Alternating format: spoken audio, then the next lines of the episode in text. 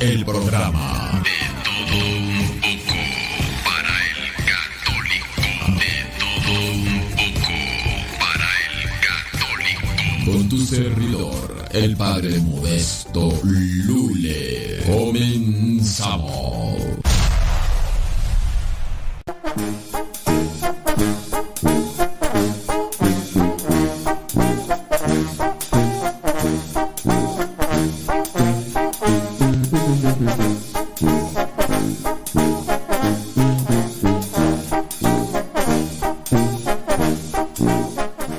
doña Carmen. Doña Carmen. Allá en Juventino Rosas, Guanajuato. ¿Qué pasó, doña Carmen? Qué milagro que anda por acá, doña Carmen. Todo bien, doña Carmen. ¿Qué dice Juventino Rosas? ¿Qué dice Juventino Rosas, Guanajuato? Saludos al, al seminarista Cristian, dicen. Dicen. Oh my goodness. Ya, ya, Chema, ya lo olvidaron, ya. Ya ahorita el que anda rifando es Cristian. Sí. No, es que dicen que. Dicen que. Eh, dicen, es que Cristian es un estuche de monerías. Oh my goodness. Ándele pues, hombre. Qué bueno que. Ya le dieron compartir a la transmisión del Facebook. No. ¿Cómo es eso? ¿Cómo es eso, pues, hombre? Ahí les encargo que le den compartición. Dicen que una nievecita. Sobres. Ahí te encargo una de vainilla. Una nieve. Ya se me olvidó. ¿Cuál es, ¿Cuál es la diferencia entre la nieve y el helado? Sí, no, ya no me acuerdo.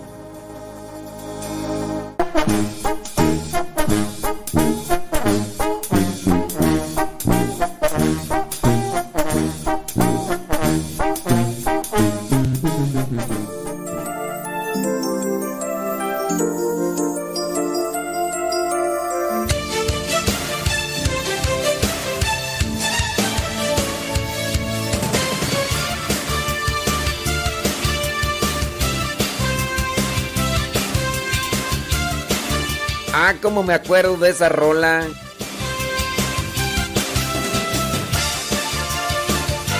Cuando presentábamos las obras de teatro y andábamos ahí bailando.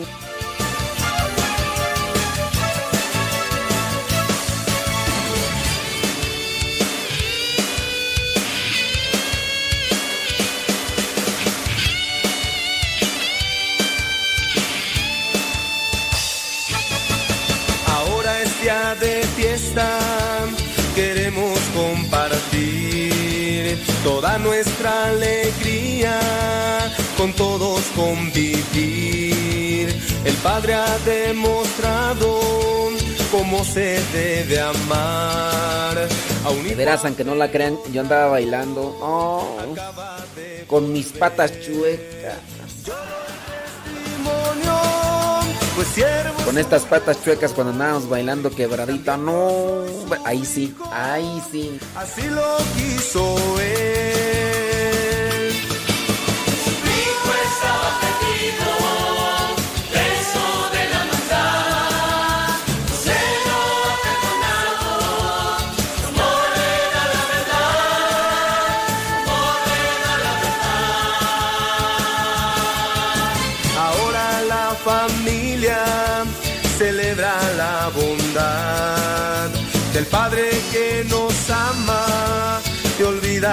La... Novedad de que los seminaristas ya salieron de vacaciones, dicen allá en mi rancho. es cierto, allá en mi rancho no dicen así. Pero así es la nueva, que, que, ya salieron de vacaciones. Ande pues. Pues siervo suyo soy, también yo soy su hijo así lo quiso él.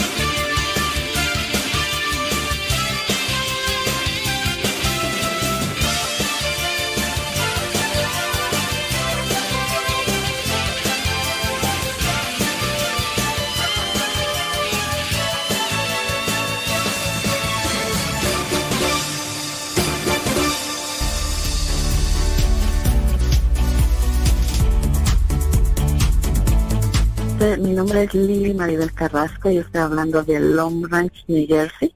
Mi nombre es Ana Rosa López y les escucho con mucha alegría eh, desde San José, California.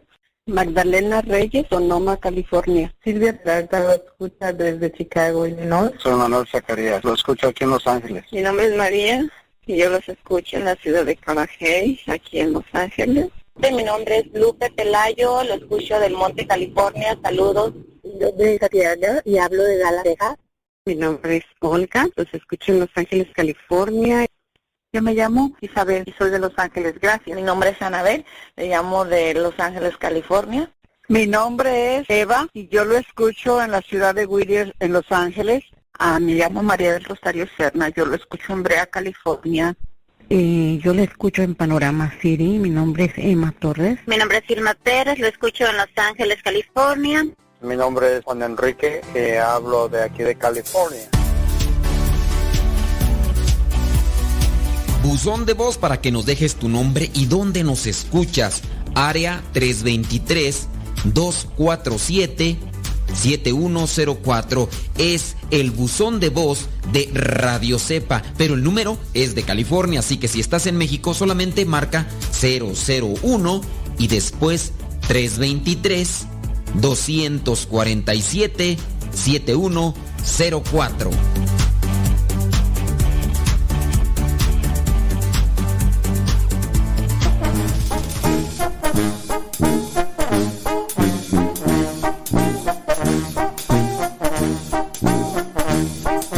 Solamente para decirles pues que en la página tenemos una página donde se están escribiendo las bueno, más bien donde se están dejando, no se están escribiendo, porque si se estuvieran escribiendo, eh, ahorita se estuvieran escribiendo, ¿no? Pero hablando en un presente continuo.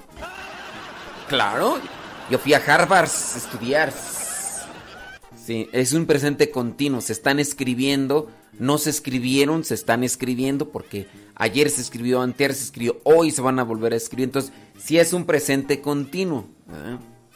Sí, porque pues, salieron de vacaciones, hay que nomás analizar bien pues cómo está el asunto. Ujú. Eh, se están escribiendo, presente continuo, se están escribiendo las reflexiones bíblicas del Evangelio que les compartimos. Porque pues hay a lo mejor gente que no le gusta no le gusta escuchar el audio, a lo mejor le gusta más leer y reflexionar. Ahí, poco a poco voy acomodando mejor las ideas, es que sí, así que ya también estoy encontrando la manera de poder escribir más rápido o de acomodar las ideas que porque es una verdad, agarro una idea de aquí, agarro una idea de allá, agarro una idea de allá, le pongo la mía, hago un licuado. Y, y ya. Claro, es un presente. Sí. Ahora resulta que, dicen que, que ese que, que ese verbo no existe, el presente continuo, dicen que no, no, no, sí, no existe acá. Doña, oiga, bueno, ya mejor ni digo nada. Sí, sí, sí. Sí, sí. Me está corrigiendo acá una persona que escribe ojos con H. Dice que presente continuo no existe y escribe ojos con H. ¿Cómo es eso? ¿Le, eh, creo o no le creo? Escribió ojos con H. Y escribe vaca con B de burro.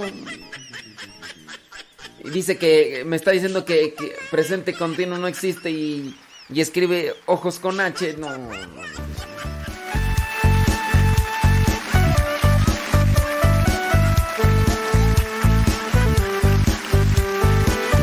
Escribe vaca con B de burro y me está corrigiendo. En muchos pueblos dejaron sus huellas, se gastaron y se mojaron,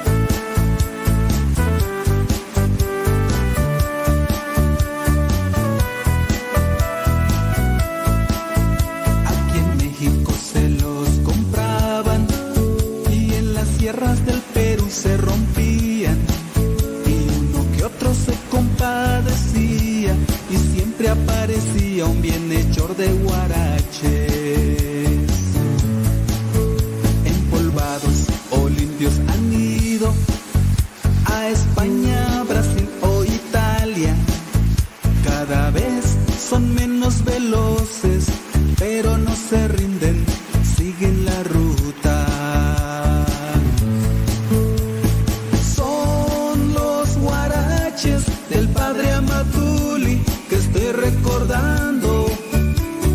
Guaraches que simbolizan las huellas de Jesús. Son los guaraches del padre Amatuli que estoy recordando. Guaraches que simbolizan las huellas de Jesús.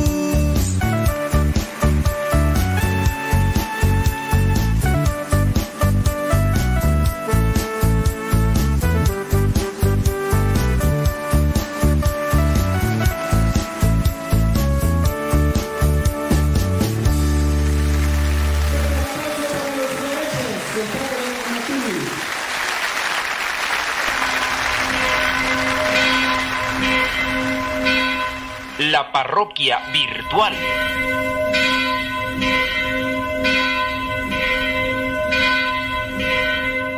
Bueno, pues ya nos está llegando un mensaje, vamos a ver qué es lo que dice.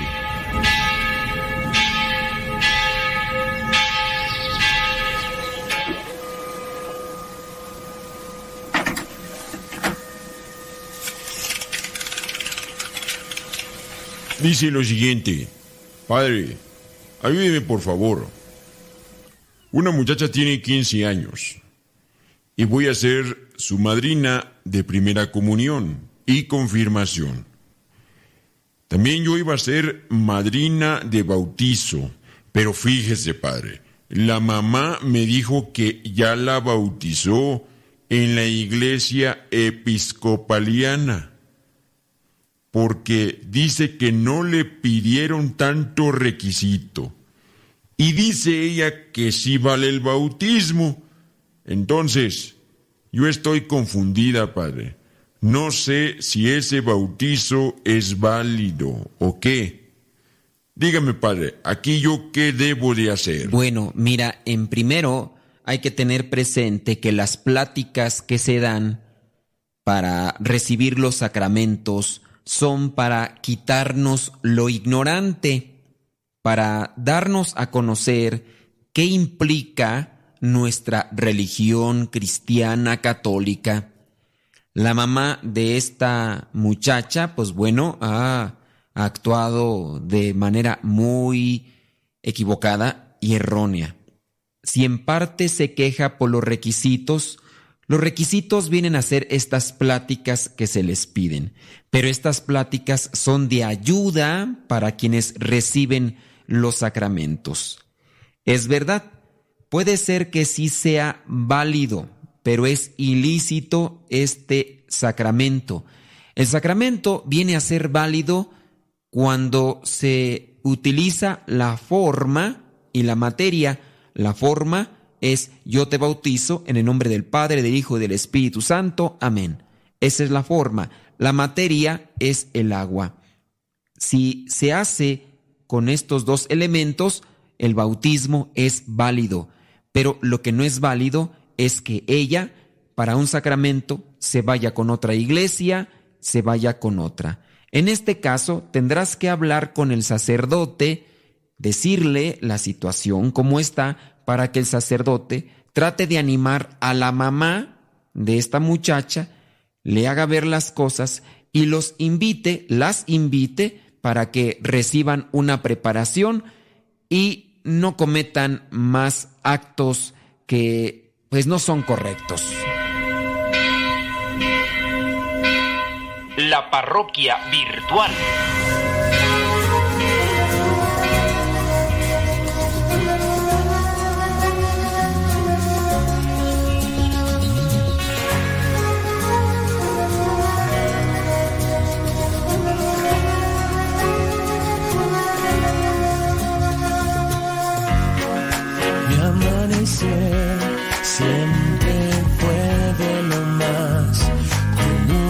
Corriente que hay. Sí, siempre le doy gracias a Dios por cada nuevo día, aún más hoy que mi amanecer no es el mismo que solía ser. Y no es que el color de mis paredes cambió, radio su programación.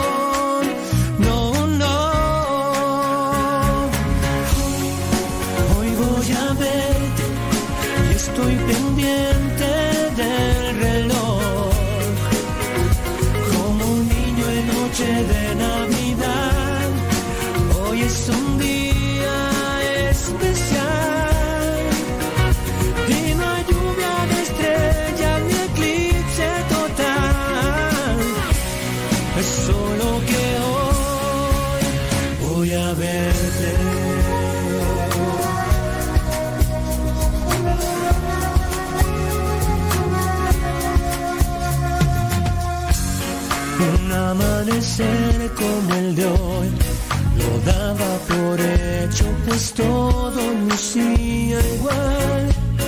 Ahora la aurora ya no es nada normal. Si pensando en ti soñé y desperté, sabiendo que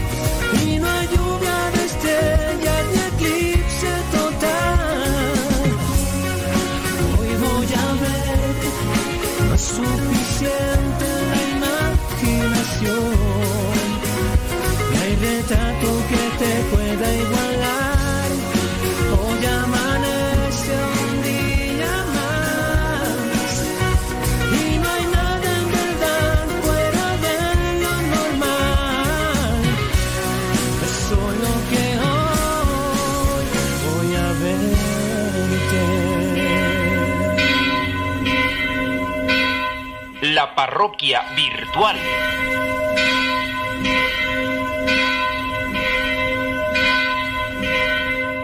Bueno, pues ya nos está llegando un mensaje, vamos a ver qué es lo que dice.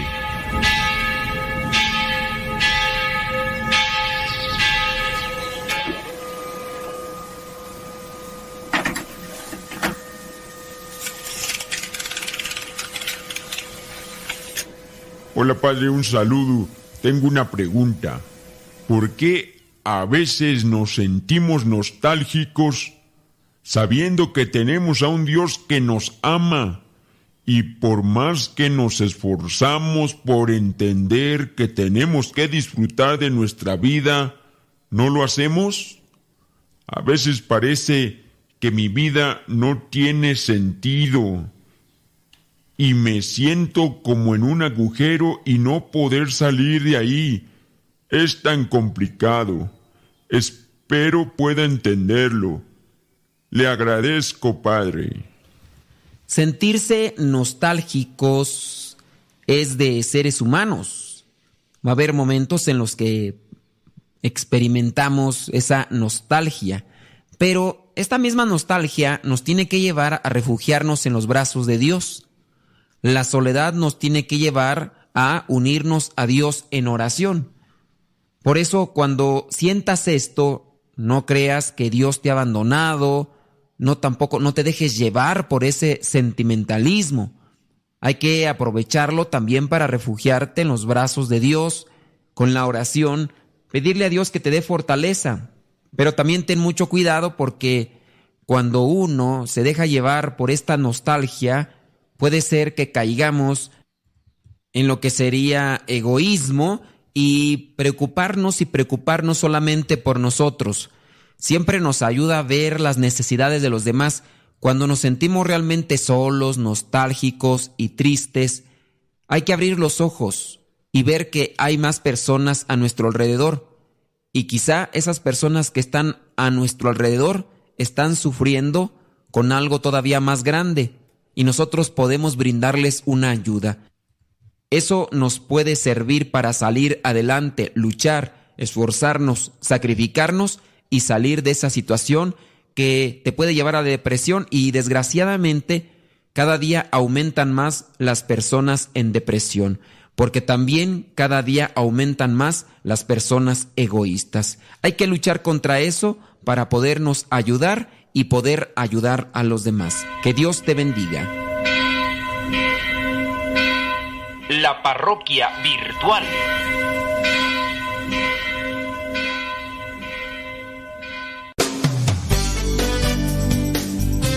Cristo no salva solamente a una persona, sino también las relaciones sociales entre nosotros.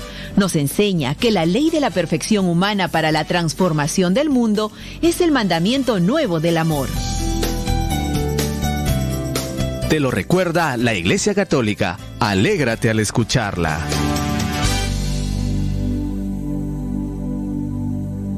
A veces parece que la fe se manifiesta a gritos.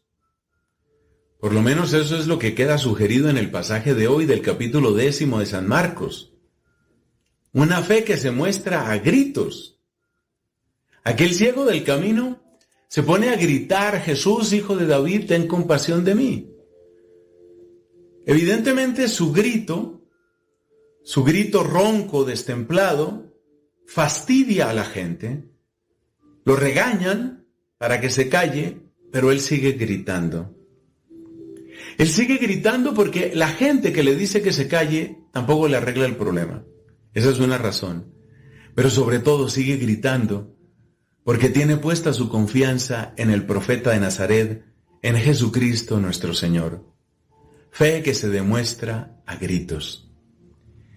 Y esto me hace pensar en la gente que lo regaña a uno para que uno se calle. Porque también a nosotros nos regañan para que nos callemos. ¿Te has puesto a pensar cuántas mordazas, cuántas mordazas intenta utilizar el mundo con nuestra voz? Vamos a mencionar aquí no las mordazas elementales, las más visibles, porque hay mordazas que son muy visibles. Por ejemplo, cuando llega una persecución, pues es evidente que es lo que se quiere, ¿no? Lo que se quiere es silenciar, lo que se quiere es callar a la gente. Esa es una mordaza que es muy fácil de, de, de, encontrar. Luego la censura, por ejemplo. Algunos de nosotros ya hemos experimentado censura en las redes sociales. O lo que está sucediendo en algunos países. Le sucedió, por ejemplo, a una predicadora en Finlandia no hace mucho, y no es el primer caso. Pues ella se pone a recordar lo que dice la Biblia sobre ciertos temas de orientación sexual. Y está ahora en un proceso que la puede llevar a la cárcel. Esas son las mordazas evidentes. Pero hablemos de otras mordazas que son menos evidentes, pero que no son menos eficaces, porque también a nosotros nos quieren callar. Entonces vamos a mencionar unas dos o tres. Por ejemplo, la primera es aquello de dejarte solo. La soledad es muy dura. Yo creo que para todos nosotros, a unas personas les molesta o les duele, les talla más que a otras, pero a todos nos cuesta. Sobre todo esa soledad en la que tú sientes que empiezas a perder tus amigos, Esa soledad en la que tú sientes que un comentario tuyo recibe una pared de hielo como respuesta. Esa soledad en la que tú sientes que tú eres el único de tu grupo, de tu salón, de tu clase o de tu carrera que es capaz de defender, por ejemplo, al no nacido. El único que no está de acuerdo con lo que a veces se llama matrimonio igualitario. Tal vez tú eres el único. Y entonces te quedas solo. Y en la medida en que te van dejando solo, están sometiéndote a una presión psicológica para que no sigas hablando en esa dirección. En el fondo el mensaje que te están diciendo es, ¿te podrás callar? Eso es lo que te están diciendo, ¿te podrás callar? A ver si te callas. A ver si dejas de molestar, a ver si dejas de fastidiar. Esa es una mordaza. Una mordaza es esa. Otra mordaza que también es sutil es la falsa prudencia. Esto aparece mucho en la Iglesia Católica y aparece en medios eh, clericales, quiero decir sacerdotes, obispos, ¿no? Hombre, eso, eso no conviene, eso no conviene que digas. Tal vez no sería prudente insistir en eso. Este no es el momento para presentar eso. Mira, es más importante que los obispos tengan unidad entre ellos. Tenemos que preservar la unidad. Pero es que un momento, es que, es que hay cosas que hay que decir. No, no, no, espérate, no rompas la unidad. No rompas la unidad. Esa también es mordaza. Eso también es un modo, a veces muy sutil, de, de decir, mira, tú cállate, tú cállate. Estás disonando. Y es mejor que no disuenes. Es mejor que repitas el mismo mensaje de todos. Acomódate al coro. Repite lo mismo que todos. Ese es de nuevo el mundo diciéndonos, como le dijo aquel ciego, cállate, cállate, no fastidies, no estorbes, que no seas tú la voz disonante. Y la tercera y última mordaza que quiero mencionar es el tema este de la división, ¿no? Es el tema de la división, que es muy parecido a lo anterior. Si tú estás disonando, si tú eres el que dice cosas que otros no dicen, entonces tú estás dividiendo. Tú eres el que divide. Entonces deja de estar dividiendo. La división no es de Dios. Hay gente que le dice a uno eso. Por supuesto, cada uno de nosotros tiene que examinarse porque efectivamente inocentes no somos y santos nos falta demasiado. Pero a ver, pero a ver, si se recuerda lo que es obvio, si se recuerda lo que siempre ha enseñado la iglesia y te empiezan a decir que tú eres el que divide, entonces, en el fondo, ¿qué es lo que están esperando de ti? Están esperando una buena mordaza que te calle. Y nosotros, como ese ciego, tenemos que seguir pidiendo la luz. Luz para nosotros mismos, pero en este caso, nuestra tarea es más grande que la que le tocó al ciego. ¿Sabes lo que nos toca, no? Nos toca también pedir luz.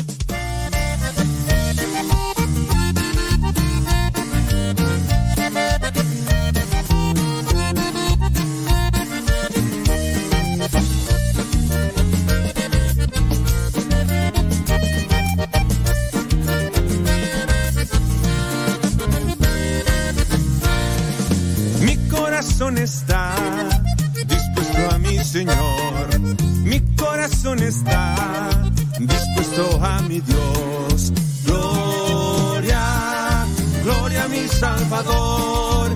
Gloria, gloria al Hijo de Dios.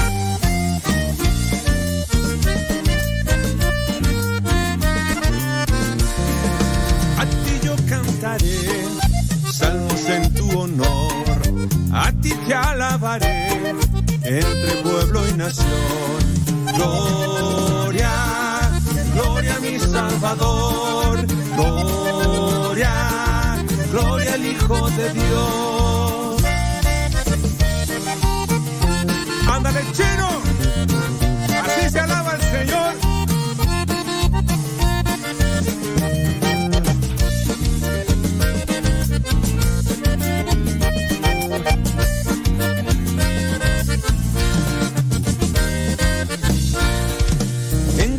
Viviré de mi amado Jesús.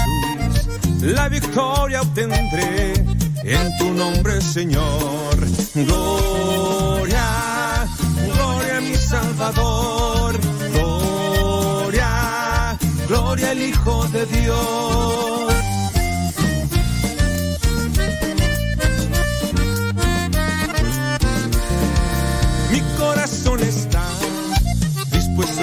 Señor. Mi corazón está dispuesto a mi Dios.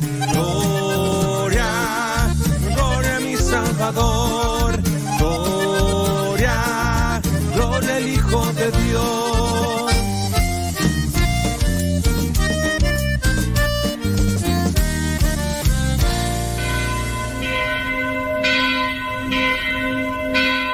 La parroquia virtual.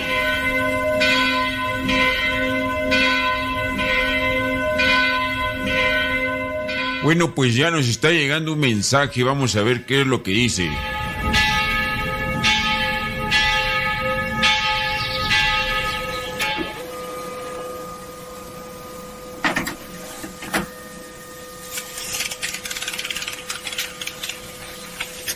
Saludos, padre. Quisiera saber si una persona que está casada por el civil puede comulgar, ya que dice ella que sí puede, porque ahorita pues no está con su esposo, porque él está en Estados Unidos. ¿Se puede, padre, una persona casada por el civil, cuando su esposo está en Estados Unidos, se puede confesar y puede comulgar? No se han casado por la iglesia, ¿eh? Solamente por el civil. Le agradezco, tengo esa duda. Disculpe. Gracias. Una persona que está casada solamente por el civil no puede recibir la comunión ni puede confesarse. Si esta persona está casada por el civil y se separa, ya no tiene intención de vivir junta o junto, entonces ahora sí podrá confesarse y podrá comulgar. Pero en su caso, si esta persona está casada solamente por el civil y su esposo o su pareja en este caso se va a Estados Unidos, él tiene la intención de permanecer allá un tiempo que puede oscilar entre un mes, dos años o, un poquito más, pero hay intención de regresar, la mujer, como lo presentas, no puede confesarse porque en su intención no está el reparar el daño. El pecado que se comete cuando la persona está solamente casada por el civil, el pecado que se comete se llama adulterio. Este es un pecado grave y por eso no pueden confesarse ni comulgar. Si son solteros y cometen adulterio, pueden arrepentirse y se les da la absolución y pueden comulgar. Pero si tú estás casada o tu amiga está casada por el civil, tiene su esposo en Estados Unidos, ella dice, pues ahorita no cometo pecado porque no está mi esposo, pero sabe que pronto o en algún momento puede regresar, entonces ella tiene la intención de seguir pecando. Aquí ella no se puede confesar, no se puede confesar porque tiene la intención y cuando uno se confiesa, uno tiene propósito o debe de tener el propósito de enmienda. No vale aquella confesión de me voy a confesar y después voy a pecar. Si alguien, por ejemplo, está preparándose para ser padrino y está cometiendo adulterio, está casado por la iglesia y dice, me voy a confesar ahorita para poder ser padrino, pero eh, para el próximo mes voy a tener un encuentro con el amante y voy a, voy a pecar otra vez. Si en la mente de esta persona que es infiel está esa idea, su confesión no vale y aquí comete un doble pecado, que es recibir el cuerpo de Cristo. Hay que tener mucho cuidado. La señora, si tiene a su esposo en Estados Unidos, no tiene la intención de vivir ya apartados, ella tiene todavía la intención de vivir juntos. Entonces quiere decir que no tiene propósito de enmienda y por eso mismo no se puede confesar y no puede comulgar. Espero que te haya ayudado la respuesta. La parroquia virtual.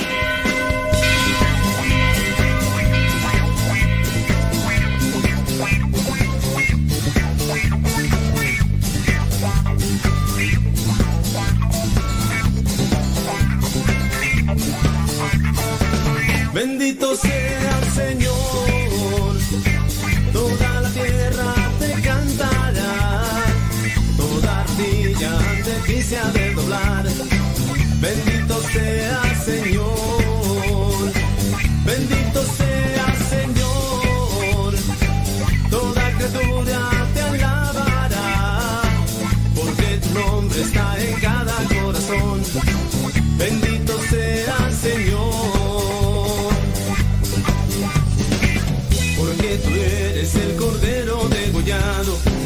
que con tu sangre has comprado. Saludos a Salvador Aguiñaga allá en Detroit, Michigan. Saludos a Luz. A Luz, su esposa, claro. Con Dicen que nos van escuchando. Oh my wow. Qué milanesas que te dejas visteces. ¿Dónde tablas que no te había vigas? Yo pensé que, que ya no nos escuchaban, criatura. Bendito sea Señor,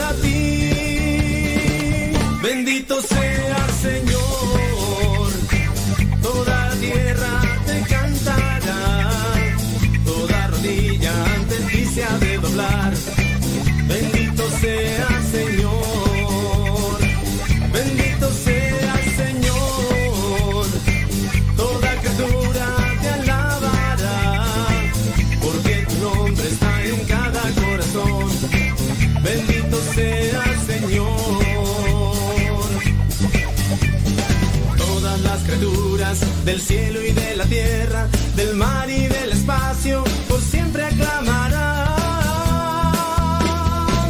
Bendito sea Señor. Toda la tierra te cantará, toda rodilla ante ti se ha de doblar. Bendito sea Señor. Saludos a Dilia Tobar Machado hasta Caracas, Venezuela.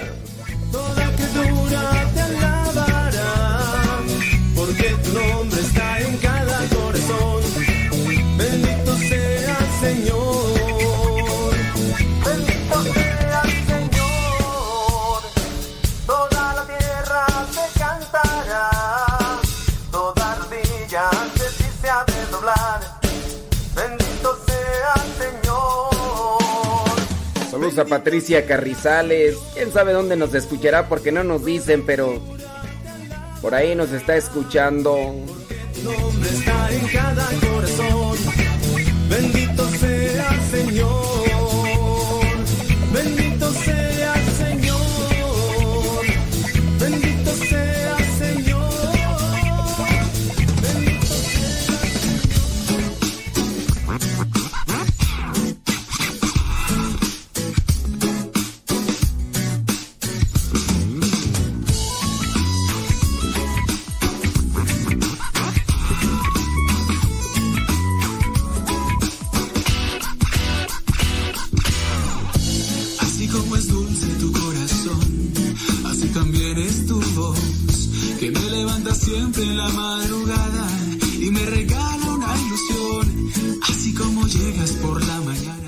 Mauricio Zurita, allá en Duarte, California. Dice ahí que saludos a Naila, Monchis, Nani y Sammy.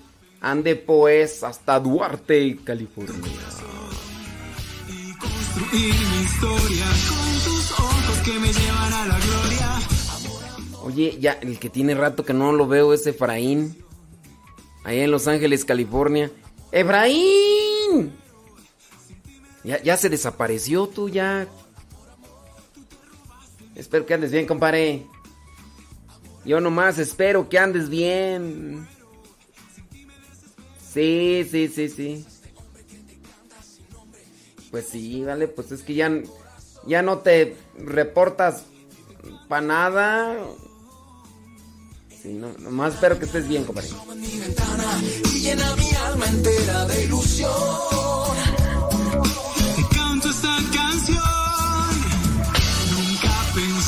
Enamorarme así del fuego de tu corazón y construir mi historia con tus ojos que me llevan a la gloria. Amor, amor, amor, amor. Tú eres la magia de mi canción. Amor, amor, amor, amor. Sin ti me muero, sin ti me desespero. Amor, amor, amor, amor. Tú te robaste mi corazón. Amor, amor, amor, amor. Sin ti me muero, sin ti me desespero.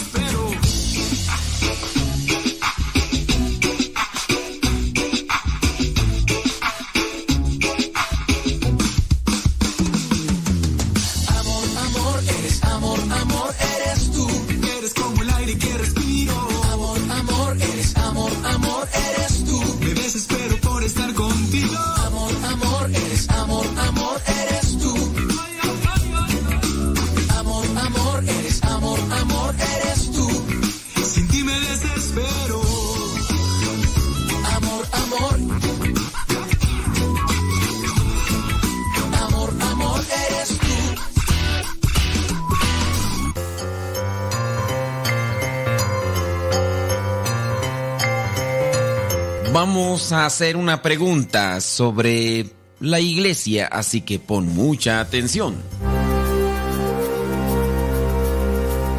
Espero que con la pregunta no te confundas, porque ya hice cuál es la oración oficial de la iglesia. No estamos diciendo cuál es la oración por excelencia. Esta es cuál es la oración oficial de la iglesia. ¿Es el credo? ¿Es la Eucaristía? ¿O la liturgia de las horas? ¿Cuál es la oración oficial de la iglesia? ¿El credo? ¿La Eucaristía? ¿O la liturgia de las horas?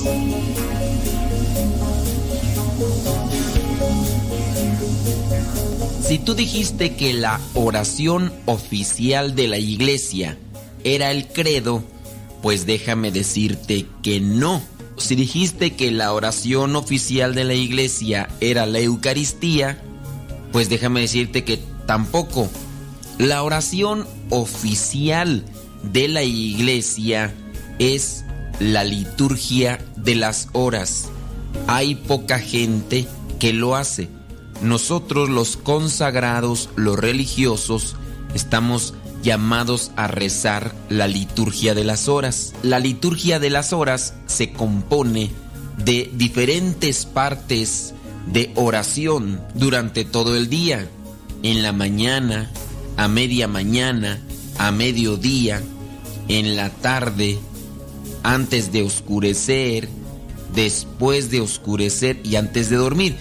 Son diferentes partes de oración lo que compone la liturgia de las horas y la liturgia de las horas viene con salmos, con lecturas bíblicas, pero también con lecturas de los santos padres. Si bien se ha dicho que la liturgia de las horas es solamente para sacerdotes, religiosos y religiosas, también la puede rezar el pueblo. Para poder aprender a rezar la liturgia de las horas, no hay más como integrarse a una comunidad que ya reza la liturgia y que dentro de esa misma comunidad tú vayas aprendiendo a rezar esta oración oficial de la iglesia, ya que es una oración en la que nos unimos toda la iglesia en cualquier parte del mundo.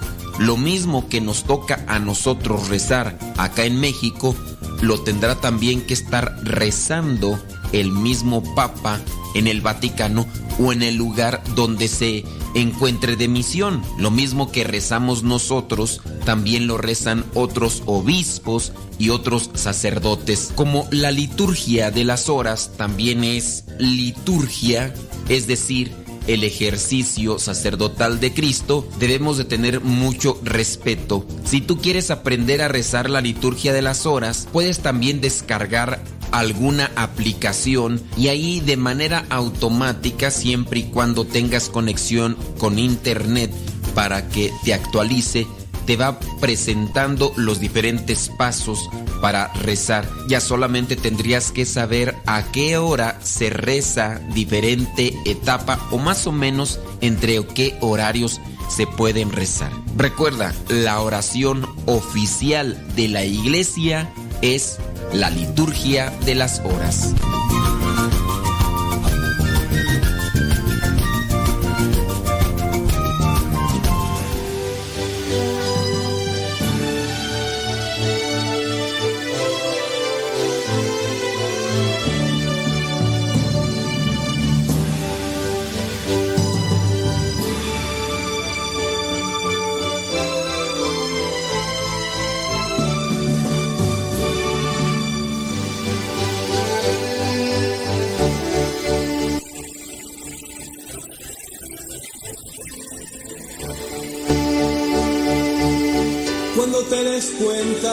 De quién eres y valores lo mucho que tienes.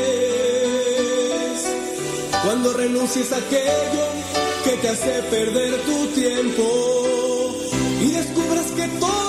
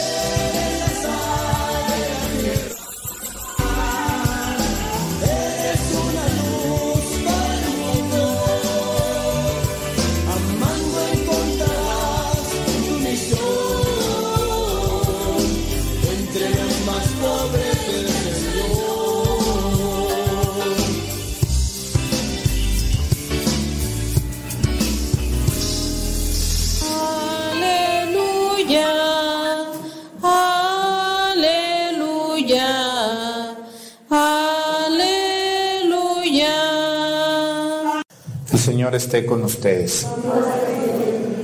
Lectura del Santo Evangelio según San Lucas. En aquel tiempo, llegada la hora de cenar, se sentó Jesús con sus discípulos y les dijo, cuánto he deseado celebrar esta Pascua con ustedes antes de padecer, porque ya les aseguro, yo les aseguro que ya no la volveré a celebrar hasta que tenga cabal cumplimiento en el reino de Dios. Luego tomó en sus manos una copa de vino, pronunció la acción de gracias y dijo, tomen esto y repártanlo entre ustedes, porque les aseguro que ya no volveré a beber el fruto de la vid hasta que venga el reino de Dios. Tomando después un pan, pronunció la acción de gracias, lo partió y se los dio diciendo, esto es mi cuerpo que se entrega por ustedes. Hagan esto en memoria mía. Después de cenar hizo lo mismo con una copa de vino, diciendo, esta copa es la nueva alianza sellada con mi sangre que se derrama por ustedes. Palabra del Señor. Siéntense, por favor. Estamos muy acostumbrados a ver a los sacerdotes celebrar principalmente la Santa Misa. Y quiero hoy hacer una reflexión sobre este ministerio tan grande que Jesús dejó en medio de nosotros. Y voy a hacer una comparativa con los hermanos separados, aunque ellos me ven mucho, sé que me ven mucho y no con buenas intenciones, pero algunos sí me ven con buenas intenciones, es el siguiente.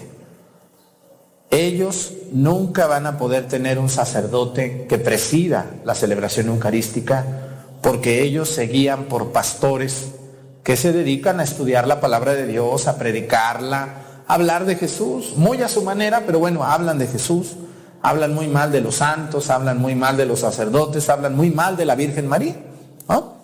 Pareciera que el único que quieren es a Jesús. Y ya. Y se quedan con esa imagen muy corta de lo que es la verdad. Sin embargo, hoy nosotros aquí, en este día de Jesucristo, su muy eterno sacerdote, tenemos que entender que Jesús funda el sacerdocio en la última cena.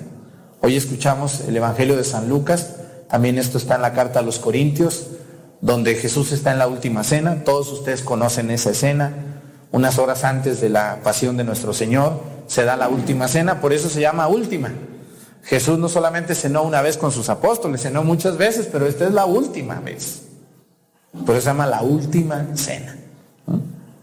Entonces, en esa última cena Jesús toma el pan, toma el vino, porque eso es pan y vino, y los parte, los comparte y les dice, tomen y coman, tomen y beban, etcétera, cosas que ya se saben ustedes, casi de memoria. Pero a lo que quiero llegar es a esa palabra cuando dice hagan, eso casi no lo vemos o no lo escuchamos mucho en la Santa Misa cuando dice hagan esto, ¿en qué? En conmemoración mía o en memoria mía, lo mismo. Y cuando escuchamos nosotros hagan, hagan es primera persona del plural del verbo hacer, del imperativo presente, que quiere decir una orden. Y la orden la da Jesús. No les dice, ay cuando puedan, ¿eh?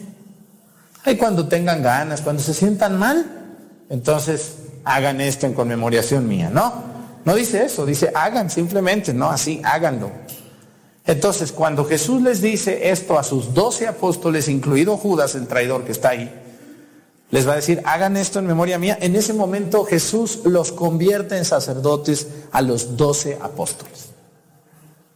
Porque les dice a ellos, No le está diciendo, y también aquel que anda allá carreando el maíz, también ese le dicen que lo haga. ¿No? ¿Verdad que no? Incluso sirviendo. Ese día, en la última cena, por lo menos, yo creo que la Virgen María, María Magdalena o alguna mujer ahí andaba sirviéndoles. Era muy común eso. Hoy lo es. Vean ustedes, ¿cuándo ven ustedes un hombre comiendo casi sin su mujer? Es muy extraño, ¿no?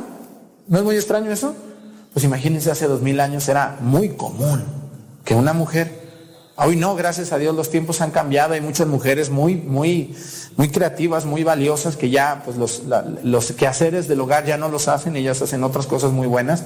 Pero bueno, estamos hablando de hace dos mil años, ¿no? Cuando la mujer, por desgracia, era solamente vista para oficios de ese tipo. Pero la mujer ahí estaba sirviendo. Y Jesús no les dijo a ellas, tampoco. ¿no? Ni les dijo a nadie más, solo a estos doce les dijo, hagan esto en memoria mía. Por lo tanto, hoy celebramos a Jesucristo como el sumo y eterno sacerdote. Sumo, ¿qué quiere decir? El más alto, el más grande, el más importante. Por eso, el único y el sumo y eterno sacerdote es Jesús, que preside la primera misa en la última cena. Si ustedes me dicen, ¿cuál fue la primera misa que se celebró? La última cena. Esa fue la primera misa, de todas. ¿no? Cuando ustedes vienen a misa con un sacerdote común y corriente, como yo o como el de su parroquia, pues celebramos la última cena. Y el sacerdote que preside la misa no la preside ni por sus grandes obras, ni por sus grandes cualidades, ni por sus grandes estudios, ni porque es amigo del obispo, del papa, ni porque es un padre muy genial. No, no, eso no, no hace que uno presida la misa. Uno preside la misa en el nombre de Jesucristo porque Jesucristo me llamó, me llamó para ser su sacerdote a través de un obispo. Los obispos son sucesores de los apóstoles y automáticamente son sacerdotes. Cuando un obispo ordena a un hombre sacerdote, presbítero, también es sacerdote y puede y debe celebrar la Santa Misa. Y cada misa que ustedes van, esta misa y la de mañana y la de al rato y la de su parroquia y la de más humilde y la más rica, es la misma misa. La misma misa no, la, la misa no vale ni porque se celebre en la catedral más hermosa, bella, llena de oro, qué maravilla, qué bueno que se celebren las misas ahí, porque eso es amor a Dios. Tanto vale esa misa igual que lo que vale una misa en un barrio pobre, en una iglesia de lámina. Es la misma misa. Es la misma.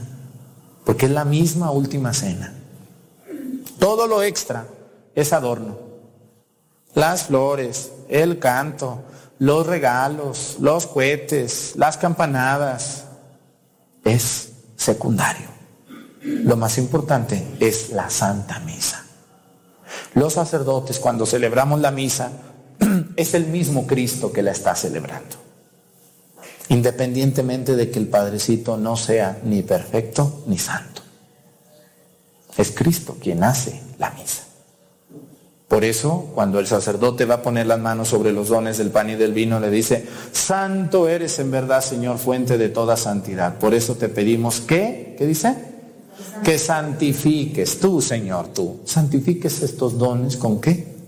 Con la efusión del Espíritu Santo. Para que se transformen en el cuerpo y la sangre de tu Hijo, nuestro Señor Jesucristo. ¿Se acuerdan de ese momento? Cuando el sacerdote invoca a Dios para que Dios baje y se haga presente ahí. Y Él transforme. El sacerdote es un medio que utiliza a Dios para hacerse presente en la Eucaristía. Así que así vayan con un padrecito que a ustedes pues las duerma o ya esté muy viejito, ya no se le entienda, o un padre muy jovencito, o una capilla muy humildita, es la misma misa que celebra cualquier sacerdote. ¿no? A mí me dicen, no es que yo nomás las misas de usted. No, pues muy mal, señora. Debe de ir a su parroquia usted también. Debe de ir a su parroquia. Debe de ir ahí a su parroquia y vivir la Santa Misa. Aquí en YouTube tenemos las misas para usted con todo gusto y con todo, con toda, con toda la pasión que me gusta celebrar la Santa Misa, pero usted debe de vivir también su misa en vivo. ¿eh?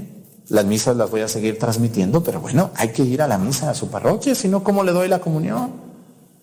Debe de ir a usted a misa y, y, y claro, ver las misas también en YouTube. Yo estaré haciéndolo mientras la vida me dure. Mucha gente me dice, voy a mi parroquia, pero también lo oigo a usted. Ya cuando voy a mi parroquia ya sé de qué va a tratar. Bueno, pues qué bueno, ¿no? A veces eh, es como los médicos, hay que tener varias opciones, ¿no? Hay que ver la misma misa en diferentes lugares, no hay problema. Yo les invito a que participen en la Santa Misa con tanta devoción, con tanto gusto, recordando que la misa es la última cena de nuestro Señor Jesucristo. Aleluya.